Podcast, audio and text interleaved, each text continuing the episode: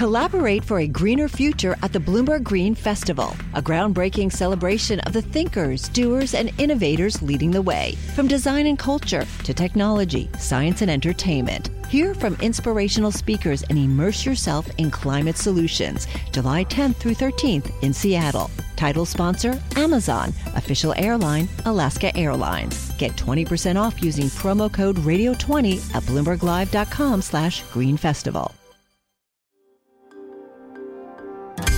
Le entregamos todo lo que necesita saber para comenzar el día. Esto es Bloomberg Daybreak para los que escuchan en América Latina y el resto del mundo.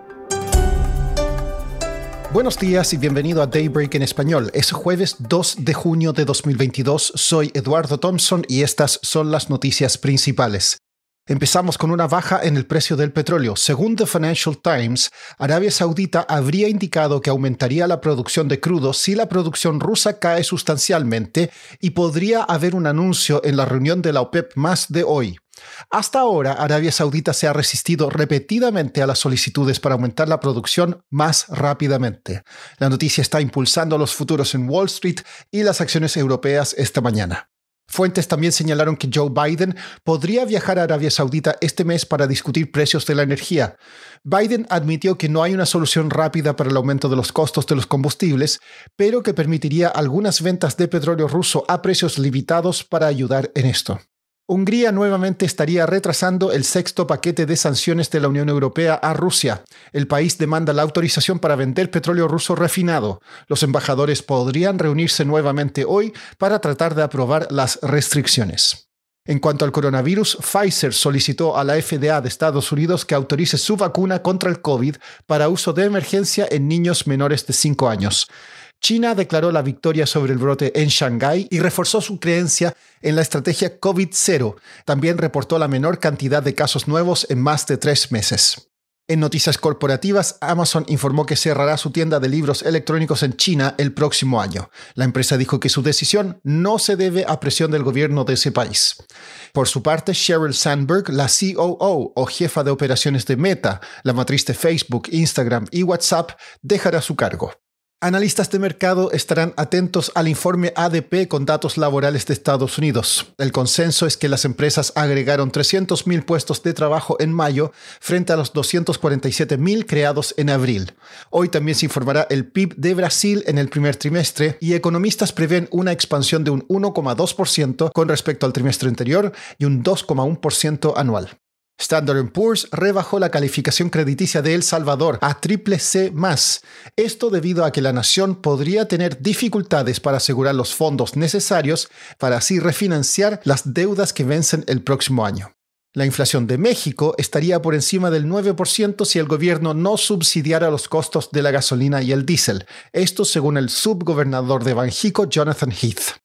Argentina lleva más de 10 años con inflación de dos dígitos y acumula un alza de los precios del 58% en los últimos 12 meses.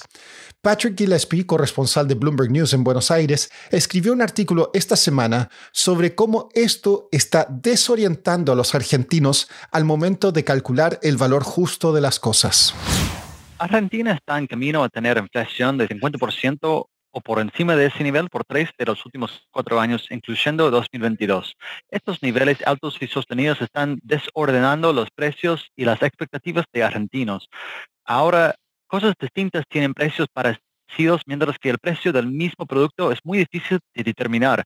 Por ejemplo, un vuelo doméstico de solo dos horas en Argentina es equivalente al precio de, de un mes de cinco cursos en una universidad. Al otro lado, una encuesta anual acá en Argentina de una universidad se mostró que una bolsa de café puede salir 200 pesos o 500 pesos en la misma ciudad. Así que nadie sabe el valor de las cosas y la inflación sigue subiendo. Es una situación que pone en riesgo la recuperación económica de Argentina. Patrick, ¿y cuál es el plan del gobierno argentino para anclar las expectativas de inflación? El plan del gobierno, Eduardo, fue afectado por el impacto económico de la invasión rusa de Ucrania. El gobierno argentino querría que su nuevo programa con el Fondo Monetario Internacional de 44 mil millones de dólares sirva como una ancla de y señal de confianza que podría calmar las expectativas de inflación.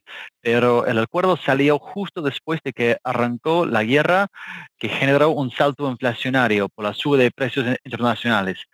Para proteger a gente vulnerable en Argentina, el gobierno decidió gastar más en planes sociales, algo que pone en riesgo la meta fiscal, mientras que otras metas como la acumulación de reservas en el Banco Central están aún más lejos porque el gobierno tenía que importar y pagar para más gas líquido antes, que, antes de que había esperado otros anclas en Argentina, como los controles de cambio y precios, no han servido hasta ahora, ni generaron confianza con los argentinos. Así que el gobierno no, tiene un plan claro para anclar las expectativas. Por último, hoy comienzan en el Reino Unido cuatro días de celebraciones en honor al jubileo de platino de la reina Isabel II. La monarca asumió hace 70 años en un país que en ese entonces debía racionar la mantequilla y el tocino y el dinero se contaba en chelines. Eso es todo por hoy. Soy Eduardo Thompson. Gracias por escucharnos. Para conocer todas las noticias que necesita para comenzar el día, revise Daybreak en la app Bloomberg Professional, donde puede personalizar las noticias que desee recibir. También puede suscribirse a la versión solo audio en Spotify, Apple Podcasts o la plataforma de su preferencia. Eso es todo por hoy. Escuche de lunes a viernes Bloomberg Daybreak.